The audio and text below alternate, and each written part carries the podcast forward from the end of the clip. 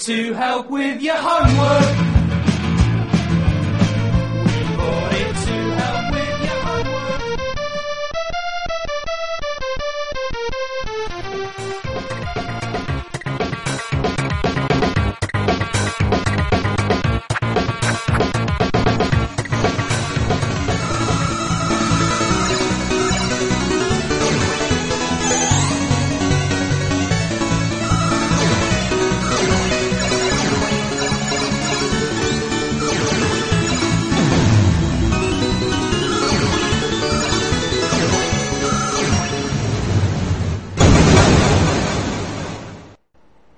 Retrocomputaria, porque velho é o seu PC.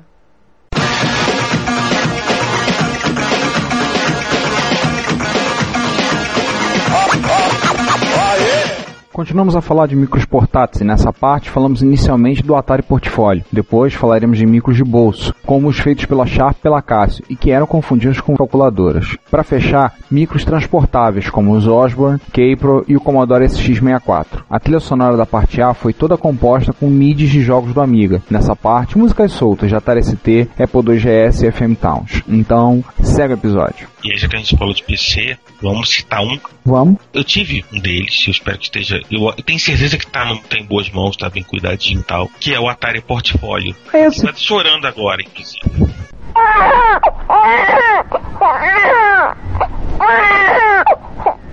Você teve um portfólio? Eu tive um portfólio. Tô tentando lembrar quando é que você teve esse portfólio. Não lembro de ter visto ele. 2000. Eu acho, que, eu acho que você não me viu o portfólio, mas antes de 2000. Eu lembro do portfólio de ter visto por outros lugares, assim, pequenininho. Lembrava um pouco aquele Toshiba Libreto. Isso, que é ainda uma marca cult de notebook de PC, mas o portfólio, é o Atari Portfólio, que a rigor não era um produto desenvolvido pela Atari, A Atari só colocou o nome. a Atari só colocou o nome. O produto original era de uma empresa chamada DIP, né, Distributed Information Processing, né, formada por três ex-funcionários da Psyon. Saiam que a gente vai ter que dedicar no futuro. A gente tá pensando É, em fazer um a episódio a vai- respeito, né? A gente vai dedicar um episódio pra porque tem, assim, a Psy é uma empresa que até hoje tá aí, hein? ou pelo menos a herança dela tá aí. E o que que era interessante do portfólio? O portfólio foi provavelmente o primeiro computador de bolso desenvolvido para ser compatível com o MS-DOS. Ele era um IBM PC completo. Entenda-se, ele tinha até 80C88, rodando a 4,9 MHz. Ele vinha com 128K de, de RAM, com a possibilidade de expandir até 640. Vinha com 256K de ROM. Primeira diferença. Aliás, primeira e principal diferença. Ele tinha um LCDzinho de 40 por 8 e que em termos gráficos dava 260 por 64. Hum, era uma- um micro que era quase um palm top, né? Já era uma coisa razoável. É, falei palm top, entenda se ele era do tamanho. Eu ia falar fita, fita, de, fita de vídeo, VHS, não sei quantos vão se lembrar disso. É o portfólio era menor do que uma fita, fita de vídeo. Né, tinha possibilidade de usar três pilhas AA, ou então um adaptador AC. Vinha com uma, um, um slot de expansão em que você podia colocar memória tradicional, 32 ou 128K, ou então ROM, então cartuchinho de ROM. Hum, O sistema operacional, que era o DIP-DOS, era uma pequena variação do MS-DOS, porque, obviamente, você rodava no micro que tinha uma tela menor. sim, tinha limitações. Tinha, tinha um editor, além do sistema operacional, tinha um editor de texto, tinha uma planilha compatível com o Lotus 123, tinha um, um phone book e um time manager. O time manager, para quem sabe, é um programa que você usa para controlar quanto tempo você gasta em tarefas. O pessoal que trabalha autônomo sabe muito, muito melhor do que eu. Uhum. A maioria dos, dos programas MS-DOS texto podiam rodar sem alterações no portfólio, desde que não acessassem diretamente o hardware e conseguissem se virar no 40. Uma coisa que eu achei interessante, tá vendo que na época, pra época ele era barato, 400 dólares. Em 1989, que ele saiu, ele era barato e tinha várias, vários recursos interessantes pra, pra época. Era um, como te falou, era um micro pra carregar no bolso. Não era um laptop. Ah, não lembra há tempos atrás, há não muito tempo, a onda do MPC, que se falaram tanto, Ultra Mobile, não sei o que, tá Ah. aí. O portfólio foi o primeiro. Né? E vinha com. Assim, você tinha uma série de, né, de cartuchos de expansão. Por exemplo, você, você podia é, usar, sei lá, al- alguma ROM para algum periférico ou programas em, em ROM tinha uma, uma porta, tinha um módulo de porta de expansão paralela. E aí, na época, era muito popular a utilização da porta paralela para troca de arquivos entre, entre computadores, que a porta paralela ela conseguiu uma velocidade maior do que a porta serial, né, já que na porta paralela você podia pegar todos os bits e jogar numa única direção, ao contrário da serial. É, e com isso você ganhava em desempenho na taxa de transferência. Ganhava desempenho. Mas o mais interessante, a rigor, não é nada disso. É que portfólio apareceu né, no Terminator 2.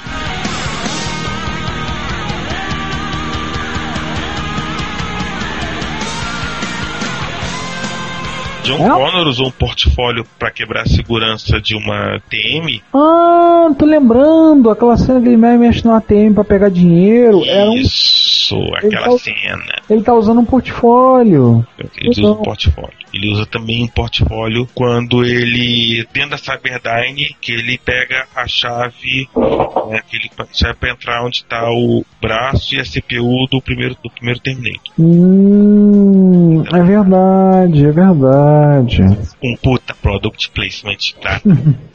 É verdade. Talvez alguns tivessem visto aquilo ali, se alguns reconheceram, oba, vou comprar um portfólio para poder entrar e roubar, pegar dinheiro no ATM. Ainda é um micro também cult que continua extremamente popular. Ele ainda tem uma, uma comunidade com desenvolvendo coisas para ele, né? Tem, tem. Você, né, você encontra muita coisinha interessante para ele. Maneiro, interessante isso. Interessante. Tava dando uma olhada, César. Acho que agora, assim, de portátil a gente fecha, mas não acabamos do assunto. Até porque a gente vai falar de algo que sumiu mesmo. Que é os computadores, de, literalmente os computadores de bolso. Existiu um tempo em que as fronteiras entre computadores e calculadoras programáveis eram tipo, você não sabia onde começava um e terminava o outro. É, você tem até hoje a figura das calculadoras da HP, né? Quem está fazendo engenharia ou cursando qualquer curso na área de exatas, ele sabe que a sua principal companheira sua melhor amiga no curso é uma calculadora da HP. Né? Ou talvez a única amiga que o cara vai ter no curso dele. É, dependendo do curso, o único elemento ao qual ele vai se referir como ela.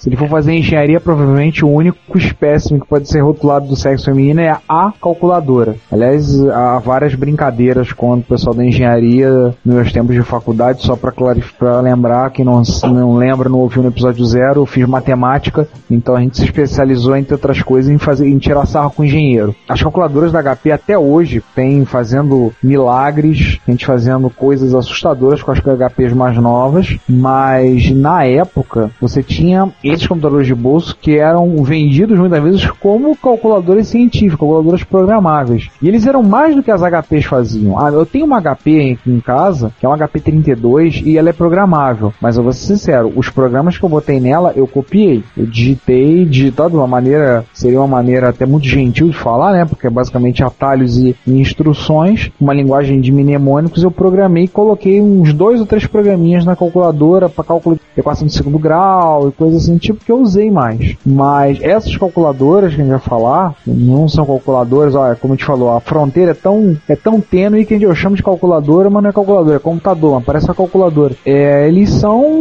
muito, fazem muito mais do que eu faço, por exemplo, com essa minha HP 32. E aí a gente cobre chocado, né, que a história começa antes até do Epson HX20. A Sharp, em 1980, né, lançou o Sharp PC 1210.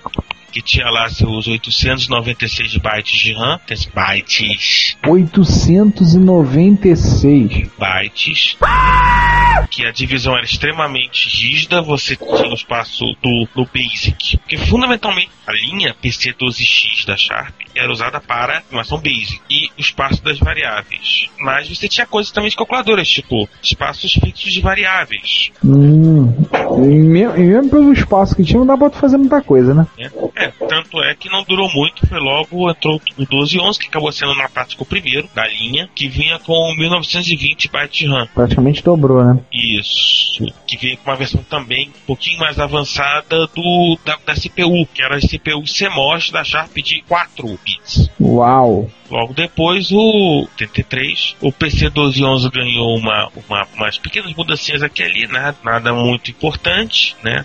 Modificaram o LCD e lançaram como 1212. Na época o LCD tinha aquele fundo meio amarelado, né? O 1211 era, era bem amarelado, era Aquele, aquele aspecto de calculadora antiga, né?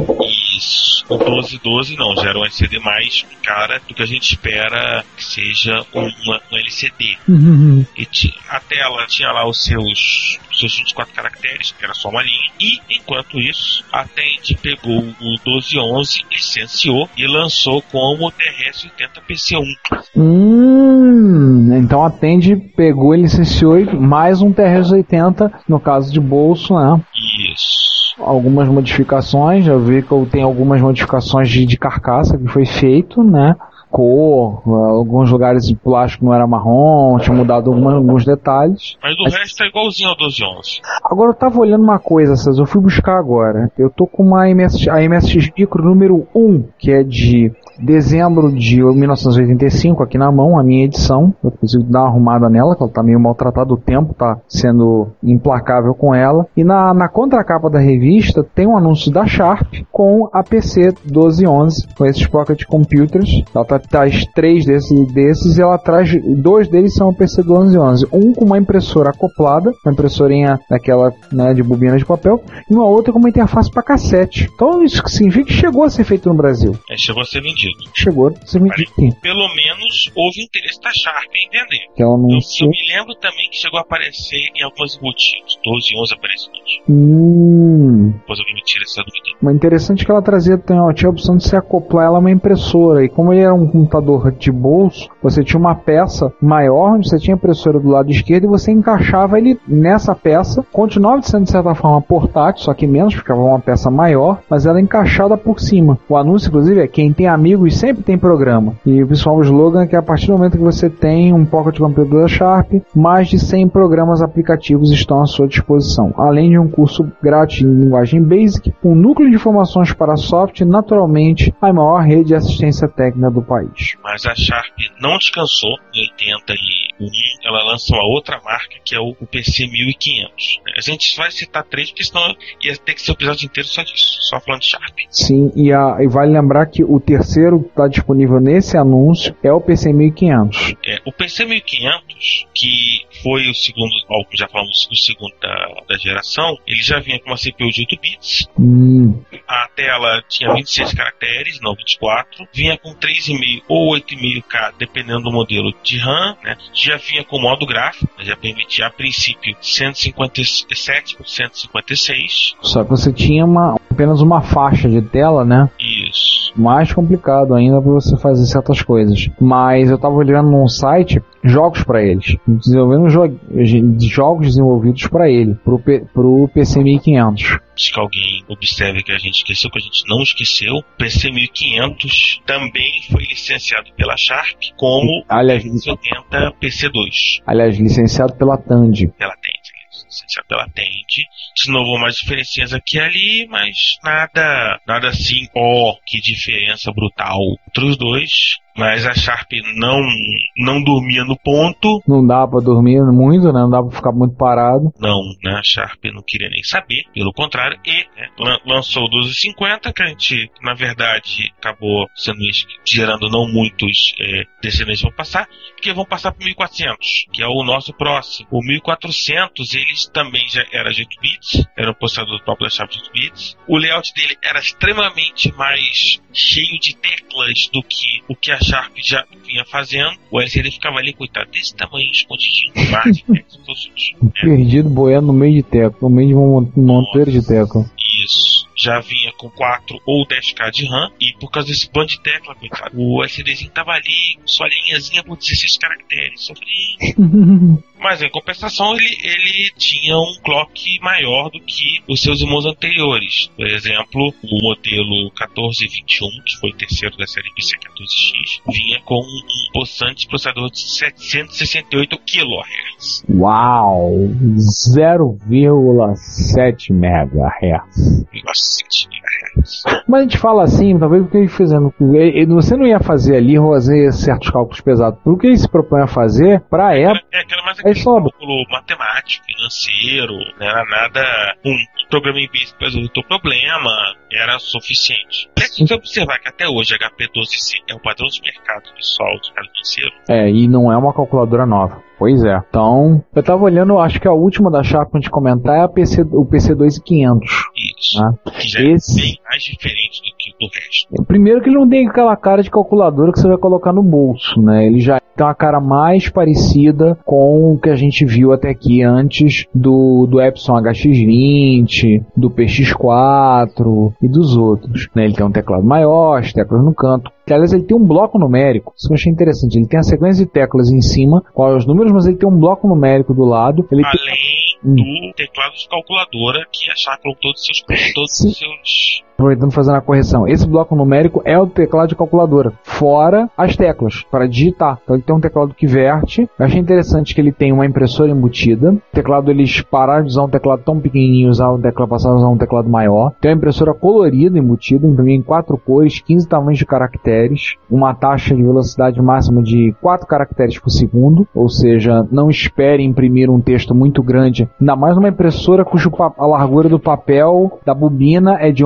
11,4 centímetros. Não dá para você imprimir uma coisa muito grande ali. Ele vinha com 3K de memória, podendo ser expandido a até 19K, usando memórias no formato de cartão, parecia um formato de cartão de crédito, você inserir ali. Tinha um belo de um Basic, programa gravado para fazer papel de agenda, uma pequena planilha, realmente bem pequena, 10 linhas com 7 colunas, poderia ser expandida com a expansão de memória para 20 colunas e 42 linhas. Dizem assim, esse cara já foi no o DRE da Sharp nos Pocket Computers já foi chegando ao fim, ó, não fez quase sucesso comercial. Até porque a maré já estava começando a virar. Mas vamos parar de falar de Sharp, vamos falar do outro grande produtor de pocket computers. Que é a Cássio, né? Mais um parênteses, a Casio, ela tinha duas linhas. Você olhava, eram parecidas, eram iguais. A, a linha FX, qual eu tive um modelo, FX 790p, eram calculadoras programáveis. Você programava em Basic nelas, tinha diversos periféricos, tinha impressora, porta de cassete e tal, mas não eram computadores, todas programáveis. O computador era a linha PB, Hum, a FX790 é interessante que o teclado era separado, né? você tinha os números embaixo, um conjunto de teclas de função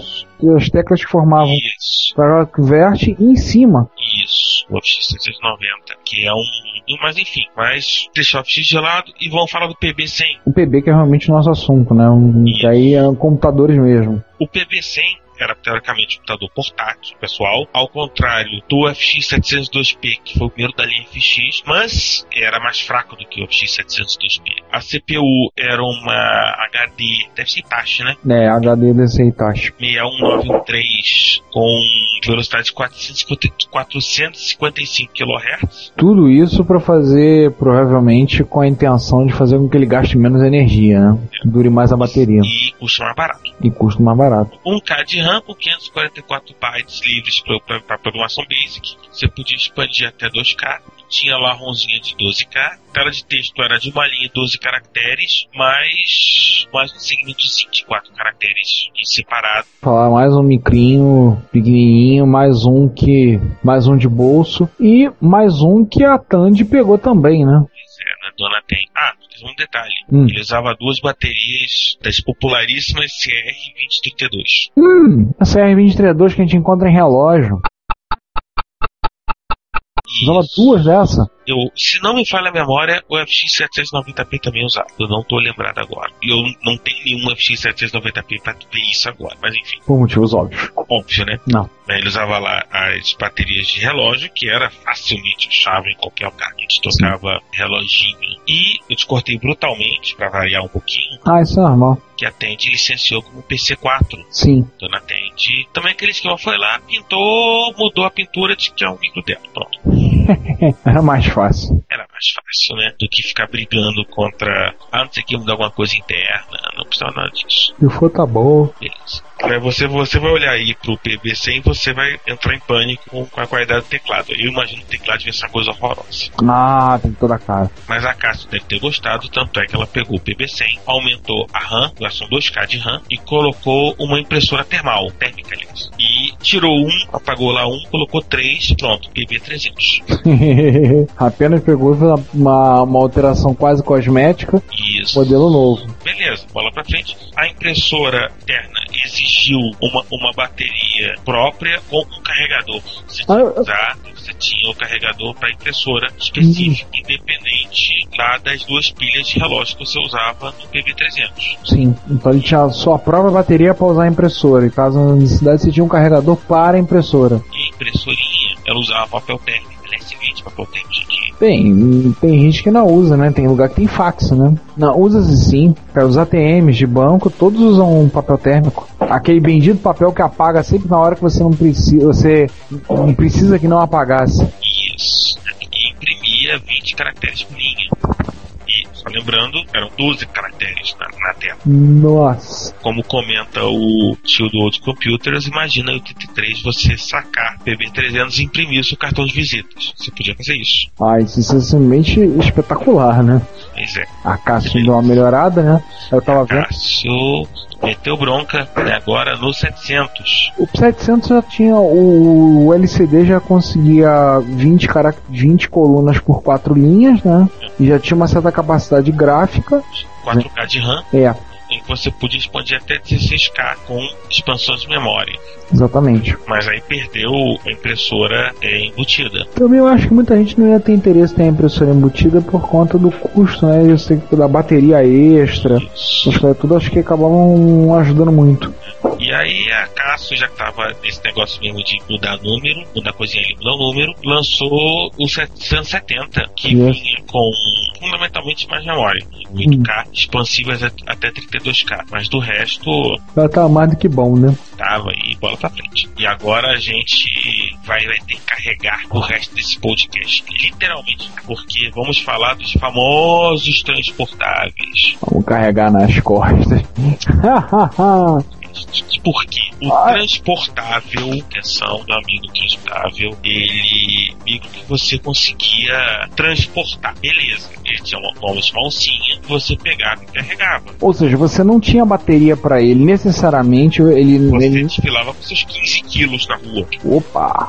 Um, Você não tinha necessariamente para ele um conjunto de. Obrigatoriamente ele vinha com bateria, por exemplo. Não, ele era um computador que vinha com monitor, vinha toda a situação toda montada. Você podia simplesmente pegar, abrir, ligar na tomada e usar facilmente, menos complicado para ser transportado, mas em compensação o bicho pesava, que era uma praga, né? Vamos, vamos começar com o Bondo é o modelo 2. Por que, que a gente escolheu esse cara para começar? É Porque ele acabou sendo o primeiro da lista, primeiro dos, né, dos, dos laptops CPM. Tô vendo uma foto dele, ele tinha uma cara mais, lembrava vagamente a ideia de um notebook. É, o, em termos de, de design, ele lembra muito, se vão se lembrar, o TED 600. É, sim, sim, sim, concordo. Ele lembra o TED 600, tinha lá o seu, seu Z80zinho rodando a 4 MHz, né? 64 Z80, 64K de RAM, vídeo 80 por 25, ou seja, 640 por 200 de resolução LCD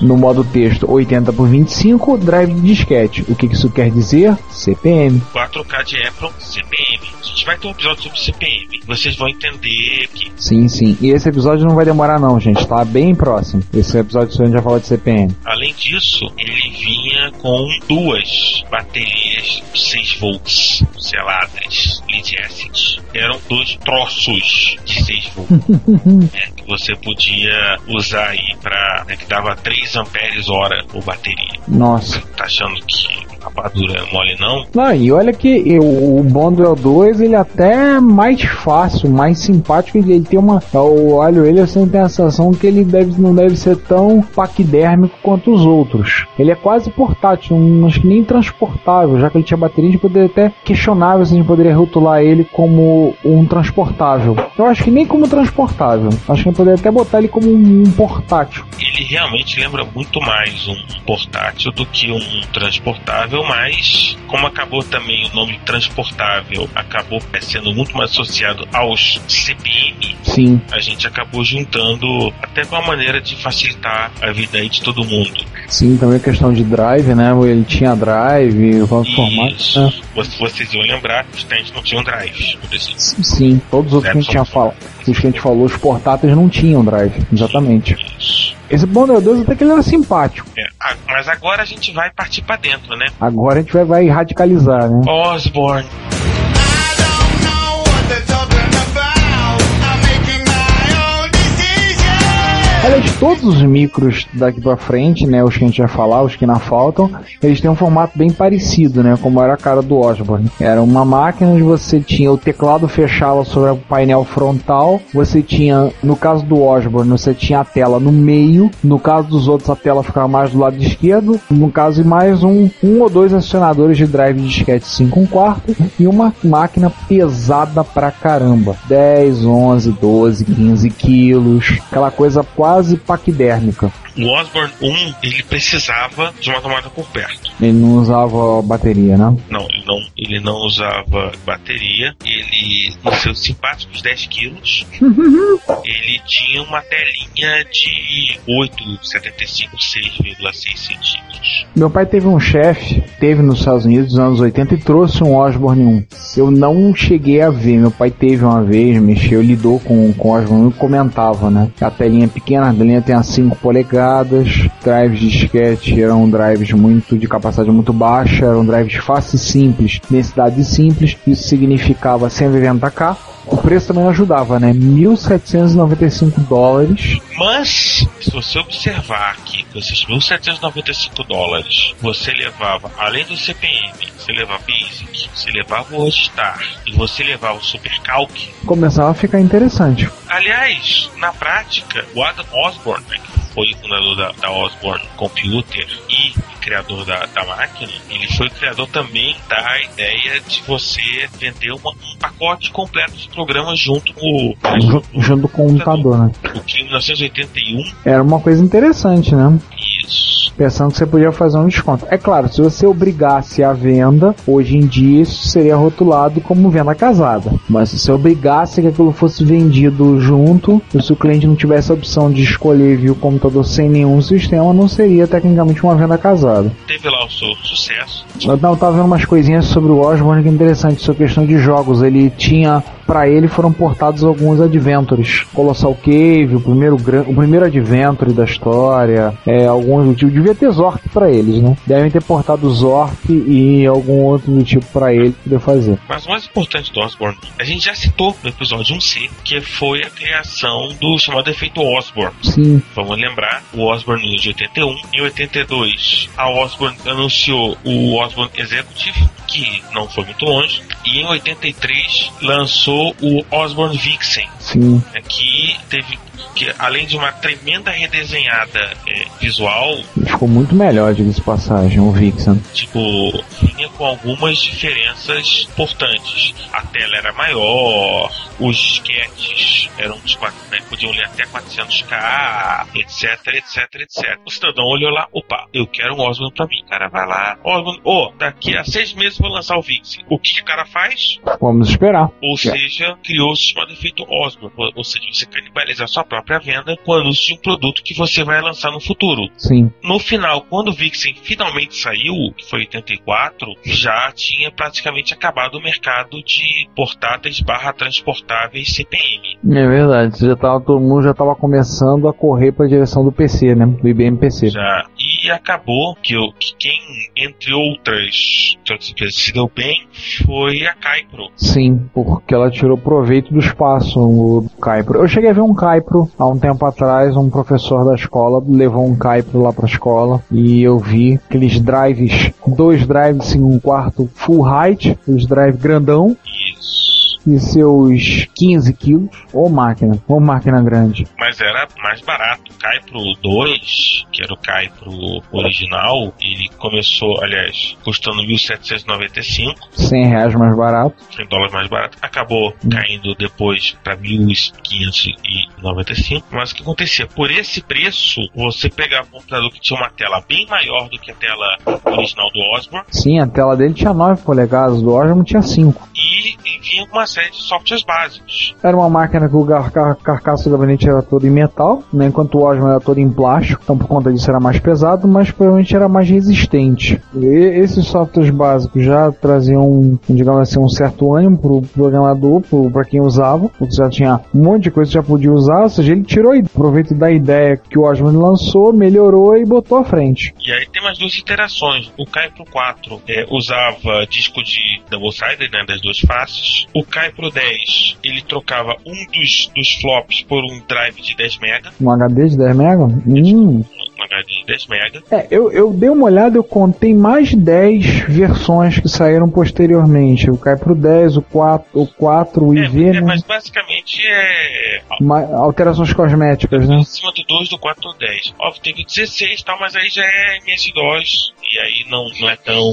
Lembrar do Cai pro o seu usuário mais famoso, Arthur C. Clarke, escritor de ficção científica. Quando estava morando no Sri Lanka, ele usou o Caipro para fazer a revisão do roteiro do filme 2010, baseado no seu, no seu romance de ficção científica. E ele usava o Caipro com um modem para entrar em contato com o diretor para verificar, para fazer revisões do texto do roteiro. Existiram outros micros transportáveis, como o Commodore SX64, que a gente vai falar agora. a gente vai falar logo agora. Mas antes do Commodore, só citar a existência de alguns outros transportáveis do PC, que foi o Compact Portable, que foi já, já tinha falado anteriormente. sim no episódio 6, a gente Isso. comentou sobre ele. Tem um que eu descobri há poucos dias olhando, que é um CPM que eu não conhecia, que é o teu com o Zorba, que era mais ou menos o esquema do Kai pro CPM e tudo, então tinha um formato bem parecido. Então, a diferença é que ele vinha numa bolsa, ele podia ser colocado dentro de uma bolsa de couro, pouca coisa. Que mais que a gente tinha citar? Ah, eu vi alguma coisa de PC, tinha um da IBM, que acho que era o 5155, IBM mais uma vez botando número, naquele formato, parecia uma maleta fechada, teclado fechado sobre monitor e os drives. E no Brasil, da Prologica, desenvolvido pela Prologica, o Solution 16, que era nem XT,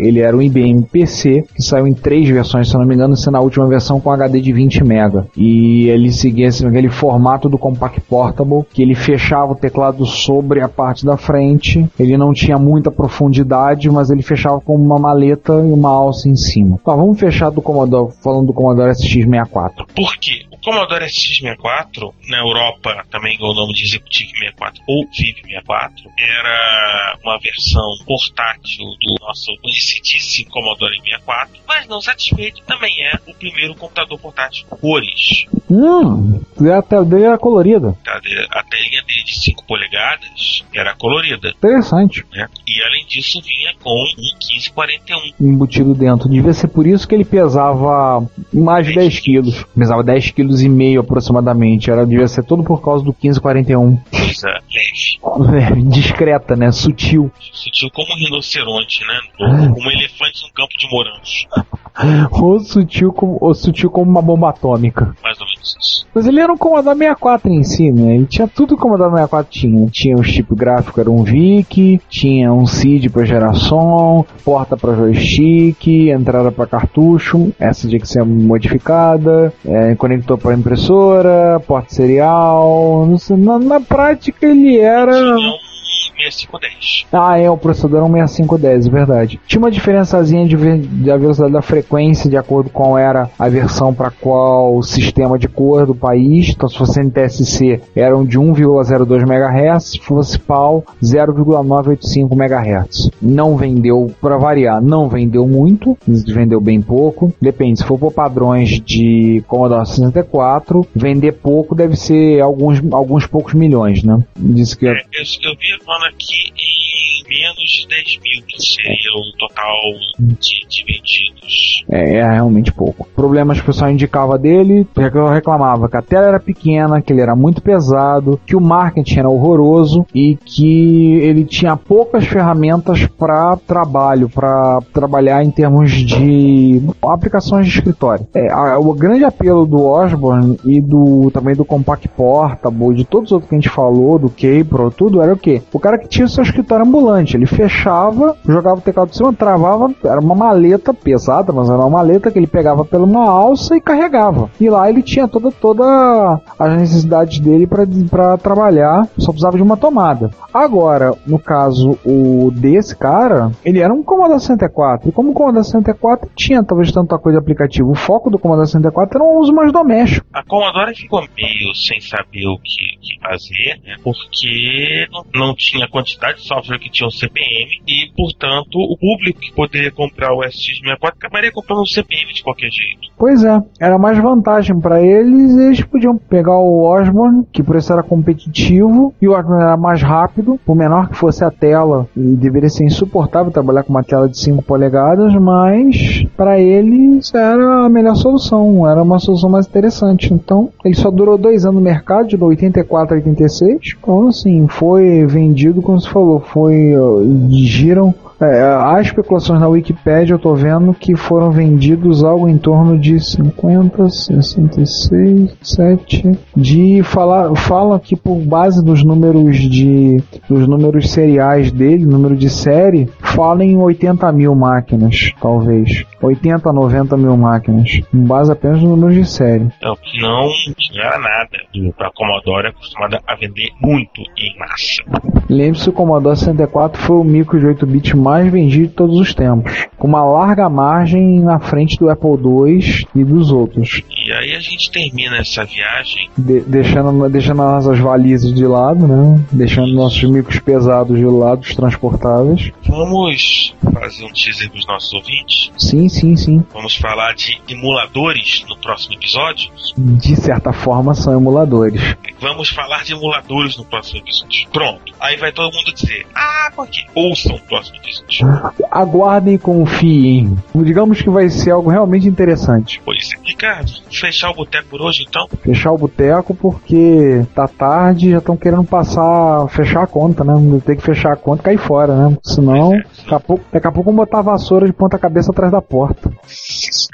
Então, então vambora. Vambora. Gente, a todos vocês que vieram até aqui e nos ouviram, nosso muito obrigado. Continuem comentando, falando o que vocês acharam, tecendo críticas construtivas e enviando sugestões. Lembrar que as críticas destrutivas são sempre para barra dev barra nu. É, qualquer coisa, entre em contato com a gente, retocomputaria.gmail.com, nos comentários nos nossos posts que saem do show notes que está no dimensãonerd.com ou no retocomputaria.blogspot.com. Aceitamos contatos via Twitter e guardamos o seu, aguardamos o seu comentário, o seu e-mail, sua tweetada. Lembre-se que o seu comentário é o nosso salário. Então, aguardamos que vocês tenham a dizer sobre o episódio. Obrigado vocês que ouviram até aqui. E no próximo a gente vai falar de emulação. E eu espero que vocês se interessem. Eu quero ver depois esse, eu quero ouvir as reações de vocês sobre esse episódio de portáteis, mas já estou curioso para ver como vocês vão reagir a esse episódio, o nosso próximo que será o episódio número 8. É, esse episódio eu queria ter uma webcam em cima dos nossos ouvintes.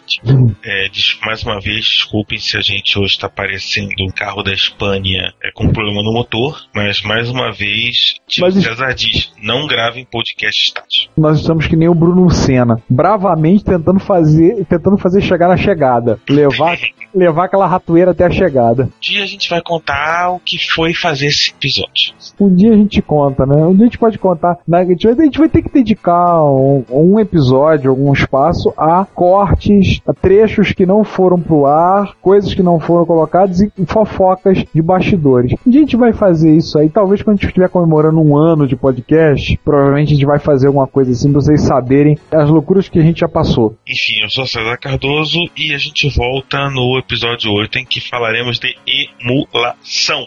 Eu sou Ricardo Pinheiro e nos aguardem até o episódio 8. Nos vemos até lá. Um abraço. Até mais. Tchau.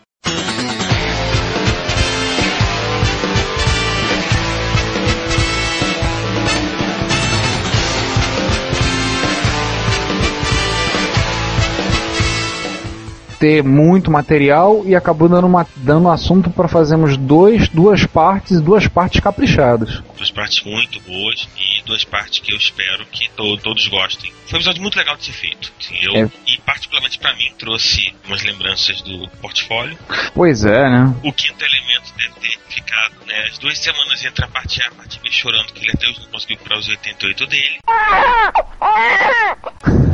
Ou então ele vai ficar emburrado com a gente, né? Deve... É capaz dele mandar e-mail reclamando que os 88 devia ter um episódio separado à parte. Pois é, mas foi mal. Desculpa aí.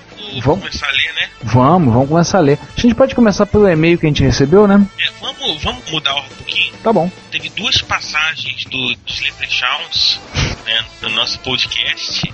A primeira foi no Retro Hits 14. Pois é. Os bichinhos passaram. Esse, os Leprechauns passaram força. É por isso que eu digo, eu não acredito nem em duendes nem em leprechauns. Eles são muito mentirosos. Pois é, na hora fizeram essa gracinha. O episódio 14 saiu inicialmente com o áudio do 13, mas já tem os apontado pelo Raimundo, nosso amigo e ouvinte. Obrigado, Raimundo, pelo toque. A gente conseguiu corrigir a tempo, evitar que o mal imperasse. Conseguimos corrigir o problema a tempo. Também no episódio 6B, o sempre ligado serial do 101, parece que pegou também uma passagem de Leprechauns né, pelo episódio. Foi. Mas enfim, ainda não, são, ainda não foram dessa vez que eles nos derrotaram. Ainda não. Continuem tentando, vocês não vão conseguir. Ou então desistam logo de uma vez e vão atormentar outro. Cara, Leprechaun não vai desistir. É verdade, né? Eles são, é chato pra burro. eles são piores do que o Mix Explique, são mais chatos que o Batiminho. Podiam atormentar o quinto elemento, né? Podiam. Mas, mas será que eles vão pro quinto elemento e digam, pensam esse cara é mais chato que a gente? É, corre esse risco. Enfim, Ah, uma coisinha, gente. No episódio 7, parte A, é, o meu áudio ficou meio ruim, só pedir desculpas a isso, porque a gente não conseguiu dar uma. me- Tentei dar uma melhorada na edição, mas foi eco da ação dos leprechauns. Eles vieram com força, como disse o César, e na teve ecos que sobraram pro episódio 7. Então no início o, o meu áudio tá meio picotado, tá meio estranho, mas depois melhorou. vamos aí aos comentários, e-mails e tal. A sério, ou pelo menos que não, não, não nos alertem de Leprechauns. Pois é. Aliás, fazer uma reclamação. Poxa, pessoal, vocês não estão mandando quase e-mail, tem poucos comentários, tweetados a gente não tem recebido nenhuma. E aí? A gente comenta, fala que tá bom, tá ruim, tá uma porcaria, que o áudio tá bom, que o áudio tá legal, que vocês não gostaram, que acharam o episódio chato, que não deem sugestões. Tem gente que tem comentado. Inclusive, um, um dos nossos comentadores favoritos reapareceu. Sensacional. Mas outras pessoas têm comentado. A gente gostaria que outros estivessem comentando. O... A gente sabe que o nosso podcast tem uma certa audiência, maior do que a gente imaginava. É, numa conversa com os headmasters da Combo, o, o Thiago e o Vinícius. Aliás, eu tive o prazer de convidado, convidado por eles para gravar um Alternativando. E a gente conversando, eles falaram que a gente tem tido uma audiência muito boa. Às vezes a gente tem batido, inclusive, até audiência de Dimensão Nerd. Algo em torno de 2.000, 2.500 downloads, o que por um podcast como o nosso, um assunto específico, é muita coisa. Mas a gente tem recebido muito poucos comentários. Gente, comenta, fala aí o que vocês estão achando. Tá achando o episódio chato, legal, divertido? Queriam que o quinto elemento falasse? Se o elemento falasse, não vão, não vão aham, sentar na Cláudia, né? Aham, Cláudia, senta lá. Ou então vocês querem que o Sander faça uma exibição, que ele tire a roupa em público, alguma coisa do tipo aí? Não sei, né? É perigoso. Propor isso ao Sander é perigoso. O pior é que ele é meio louco é capaz dele topar. É, dá ideia não, tá? Não dá ideia não, que senão ele resolve botar a ideia em prática e aí vai ser. Espetáculo hediondo. Primeiro e infelizmente o único e-mail que nós recebemos ao longo do período que tivemos o episódio 6 partes A até o D foi do Daniel Carneiro, que comentou que tem ouvido o nosso podcast há algum tempo. Começou um pouco atrasado, mas recuperou o atraso. Que bom. Tem agradecido muito pelo que a gente tem trazido a ele lembranças e memórias que para ele foi de um período muito mais interessante que o período atual. É, a gente é suspeito para dizer isso, mas a gente também, eu também falo muito isso. Acho que o período naquela época era mais interessante em vários aspectos que o atual. E você, César, o que, que você acha? Que de computações e é, realmente não tem tempo de comparação entre né, os anos 80 e a atual em termos de diversidade e florescimento de de avanço. Da ponta hoje no mercado tem outras coisas, né? É, talvez a coisa mais próxima que exista hoje talvez seja o desenvolvimento dos, telefones celulares e outros dispositivos portáteis. Mas, sim, mas, mas também a época era muito diferente. Era, era muito mais fácil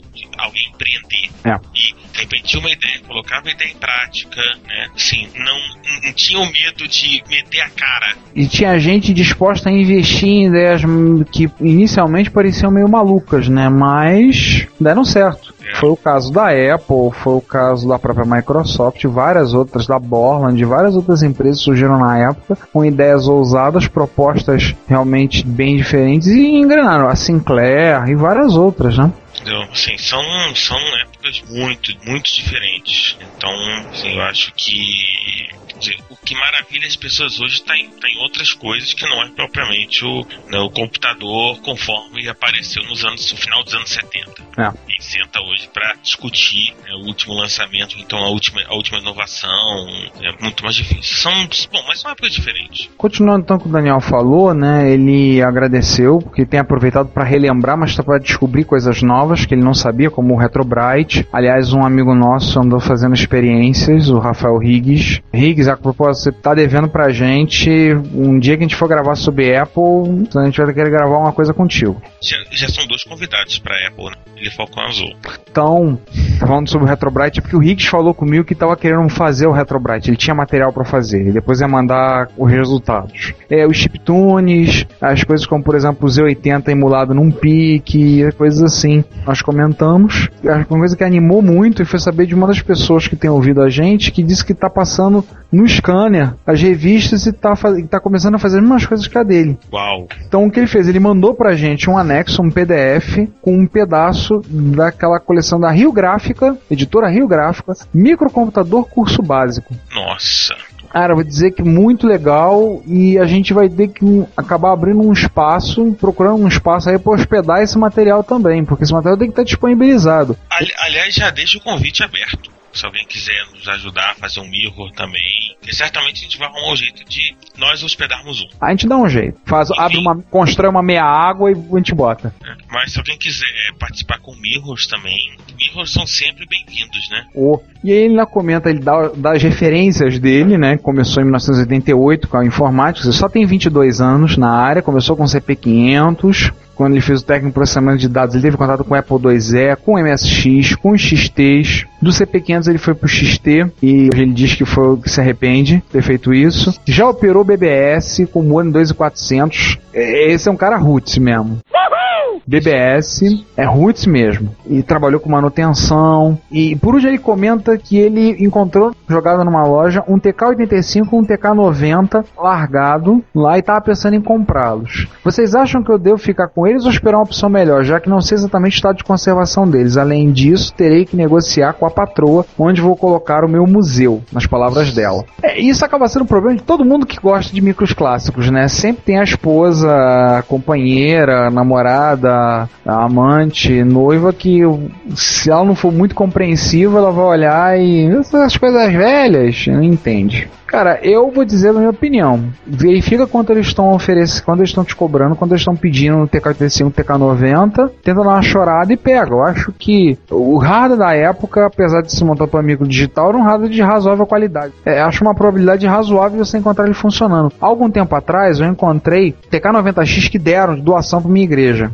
Faltando duas ou três teclas, fui conversar com o pastor, ele falou: não deram pra gente. Aí o que a gente faz com isso aí? Eu falei: deixa comigo. Levei para um amigo, conversei com um amigo que tinha interesse, ele pegou o micro, arrematou o micro, me deu, ofereceu 30 reais no computador, pelo TK90X na época, cheguei, dei pra igreja, o pastor ficou hospedado, pô, conseguiu 30 reais? Isso é. E o micro funcionava. O rapaz chegou lá, depois me falou, olha, arrumei as teclinhas que tava faltando, tá funcionando. Era só as teclinhas e a fonte que ele não tava ligado. E o rapaz tá usando, tá com TK90TX até hoje. Então, eu acho que vale, cara. Eu acho que vale você dar uma chorada, ver o preço, sim. Se você tiver experiência com eletrônica, às vezes pode ser uma coisa besta. Na maioria dos casos é problema bobo, defeito. Olha, é, inclusive, se tiver nesse ponto experiência com eletrônica, tem a vantagem de que você, inclusive, pode aprender um pouco mais de, co- de como funciona, das soluções técnicas que tinham na época, que faziam conforme as limitações que tinham de fornecedor, de. Tempo do projeto que tinha que estar no ar, essas coisas todas que a gente meio que não leva a sério, mas que influenciam muito na hora de você botar um computador na rua. Com certeza. Eu acho que você deve dar uma olhadinha com carinho nesses micros e pega.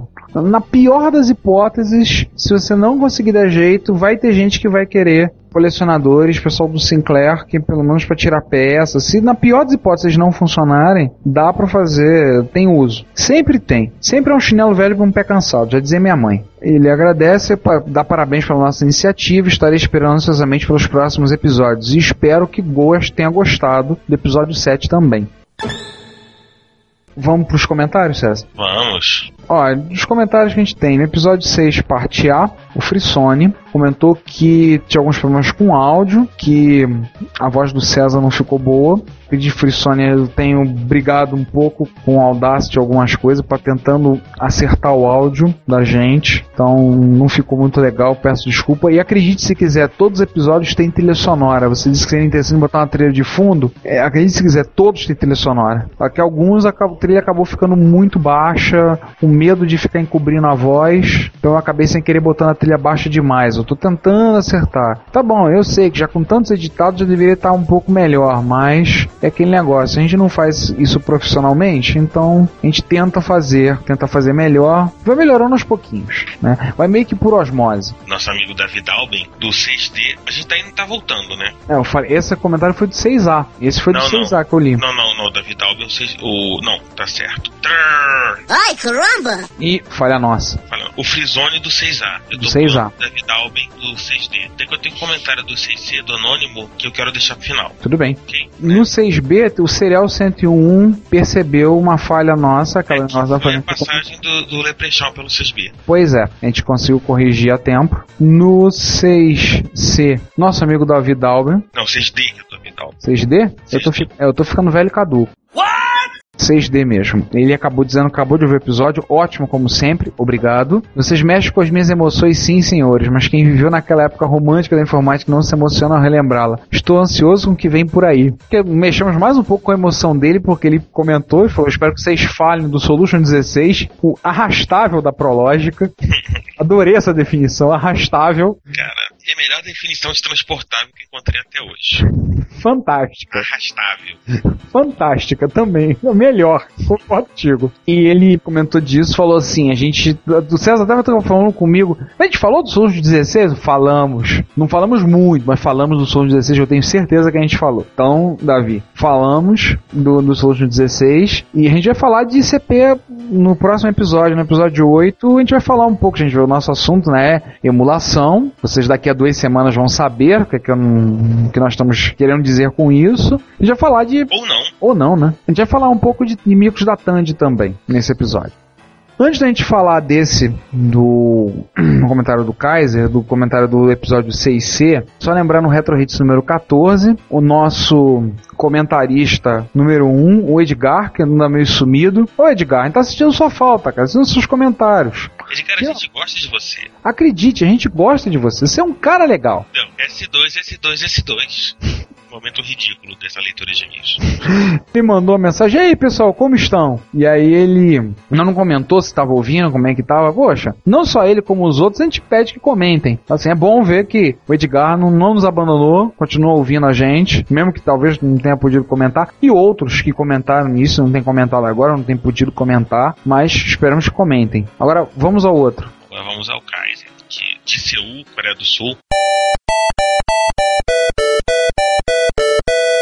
No 6C, ele chega na audição. No 6C, ele equalizou com o, o lançamento. Então, a gente agradece que ele ouviu todos os nossos podcasts, fez quase uma maratona, Nossa. é 10 dias. A gente fala um bocado, né? É, cara, não parece não, a gente tá no final do episódio 7, mas cada episódio tem du de duas a quatro partes. Se a gente for olhar exatamente, desde o do início de janeiro, toda semana tem um episódio nosso no ar. Não é pouca coisa. Como, né, bota excelente como todos os outros, né? Mais uma vez agradecemos, parabenizo a todos, obrigado. E, estou recomendando aos meus saudosos amigos de MSX. Oh. Se você tiver, se for não só de MSX, de Amiga, de Apple, de, de TRS-80, de Coco, né, e gostou, recomende pros amigos. De Jupiter Ace, de Sankupé, de Dragon Computer. Será que tem alguém que usou Juterês no Brasil? Olha, eu duvido muito, mas não custa nada, né? Cara, vamos, vamos lançar uma convocação, É uma boa, né? né? Entendeu? De repente, quem sabe um dia a gente consegue juntar gente suficiente pra fazer, pra fazer um episódio sobre esses menos conhecidos, Juterês e Sankupé. Pois é. MC1000 não, que MC1000 não vale, a gente vai ter um episódio sobre ele. É, Só que o episódio pra fazer MC1000 vai demorar, porque a gente vai ter que juntar material sobre ele. Como quase tudo ele é controverso ou sombrio, vai ser complicado. É, conseguir juntar, o- fa- fazer o quinto elemento falar, tirar o Rickbit lá dos, das profundezas do Google Isso. pra fazer ele. Aliás, o convite tá feito. Rickbit, ó, para de conversa fiada, conversa aí com a gente, vamos sentar um dia, vamos fazer um episódio sobre MC1000, beleza? Parabéns, realmente sucesso. Parto agora para escrever um e-mail para a equipe mais retrocomp do Brasil, voltando à leitura de e-mail. Recur- Recursividade é isso. Inclusive, o Kaiser né, nos permitiu dar uma aulinha de GoTo. Você falou desvio incondicional. Agora, um agradecimento a alguns comentários que a gente que eu ouvi recentemente. É a coisa de algumas semanas houve um, um primeiro encontro de podcasters cachaceiros do Rio de Janeiro. Convocado pelo pessoal do PirataCast, em particular pelo Jabu Rio, e juntou gente grava podcast tudo que é lado. Aí veio o pessoal do. Veio o Stantes do capacete, veio Yasmini, Snape, o Pastor Cleibon tava lá, o Oktok apareceu, do Máquina do Tempo, povo do PirataCast, gente, tudo que é lado. E assim, o Pastor Cleibon, além de dizer que nos ouve, ele trabalhou com máquinas da cobra. Eu já saí dali falando, nós vamos gravar contigo. Você vai gravar, então, está nos ouvindo, já vai sabendo. E elogiou, obrigado pelo elogio, tem ouvido a gente, tem achado bem legal. O Cristina Vinícius Kevin no blog dele também fez um comentário a respeito da gente, do Retrocomputaria, que tem achado muito interessante, muito bacana, recomendou o podcast, a gente agradece pelas recomendações, pelos toques, e esperamos que esteja sendo do agrado do pessoal que tem nos ouvido. Acreditem, dá trabalho, e no episódio comemorativo de um ano, a gente vai parar de falar de micros e coisas da Apple e vamos falar um pouco dos porões obscuros, qual sai esse podcast. Contar os podres. Alguns deles, né? Não podemos contar todos, porque a gente tem que ter assunto pro segundo ano. Pois Hum, as histórias escabrosas com- de gravações nossas, de problemas, de atuações. Vamos, vai ter uma sessão de bloopers. Vocês vão ouvir cenas cortadas. E eu já tô vendo, já presinto que teremos um aumento muito grande, um aumento quase exponencial nessa sequência. Agora com o Sander começando a gravar. O Sander já agora no episódio 8, vocês ouvirão ele participando ativamente conosco. Vocês ouvirão ele participando e hum, vocês vão ver que vai ter, a partir daí, vocês vão ver que tem um bocado de assunto, um bocado de coisa que vai aparecer. Então, a todos que têm nos ouvido, vai o nosso muito obrigado. Pedimos que comentem, falem o que têm achado. A gente precisa também desse respaldo de vocês, desse retorno para saber se tá bom, para ter ideia do que melhorar, como a gente vai fazer, como a gente pode melhorar o episódio, melhorar o que a gente pode acrescentar, sugestões. Alguns mandaram sugestões já há algum tempo, a gente anotou, a gente vai usar essas sugestões. Esperando que vocês tenham gostado da pequena homenagem que fizemos ao Press Play on Tape, que no último dia 11 de setembro fez um show em Copenhague comemorando seus 10 anos. Outra coisa, quanto a MSX Rio, eu- a, a gente estava planejando a MSX Rio desse ano, a última, não sendo no dia 11 de setembro, mas devido a problemas de agenda, questão com o SESC, gente enrolada, Deem uma olhada no site, mas é provável que ela tenha sido remarcada. É por ocasião que a gente está gravando isso, a gente ainda não resolveu, mas vocês vão ver. Vai ter um link lá no site da MSX Rio explicando. É provável, inclusive, na época que a gente está gravando, o site está fora do ar. Mas já, a hora que vocês ouvirem isso, já deve ter voltado. E vocês vão encontrar um link, provavelmente vai ser na véspera das eleições. Deve ser no dia 3 de outubro, sábado, que deve estar ocorrendo. 2 de outubro, que é chato. É 2 de outubro? Tô, tô horrível com o calendário, é verdade. 2 de outubro, falei besteira. Provavelmente no dia 2 de outubro vo- vocês vão ouvir a gente, vão estar podendo lá. Se vocês estiverem ouvindo, visitem, participem. Não, não tive MSX, não tem problema. Vai lá e puxa um papo. Vocês vão, vai ver, tem gente lá que usa Amiga, tem gente lá que, que tem Sinclair, tem gente tudo lá e, pô, não teve, beleza, chega lá e conversa. Puxa um papo que a gente vai estar, a gente é super acessível, o povo lá não morde, é, os Leprechauns não aparecerão lá, a gente vai usar repelente pra pra eles não entrarem, vamos passar repelente na porta e eu tenho certeza que vocês vão gostar.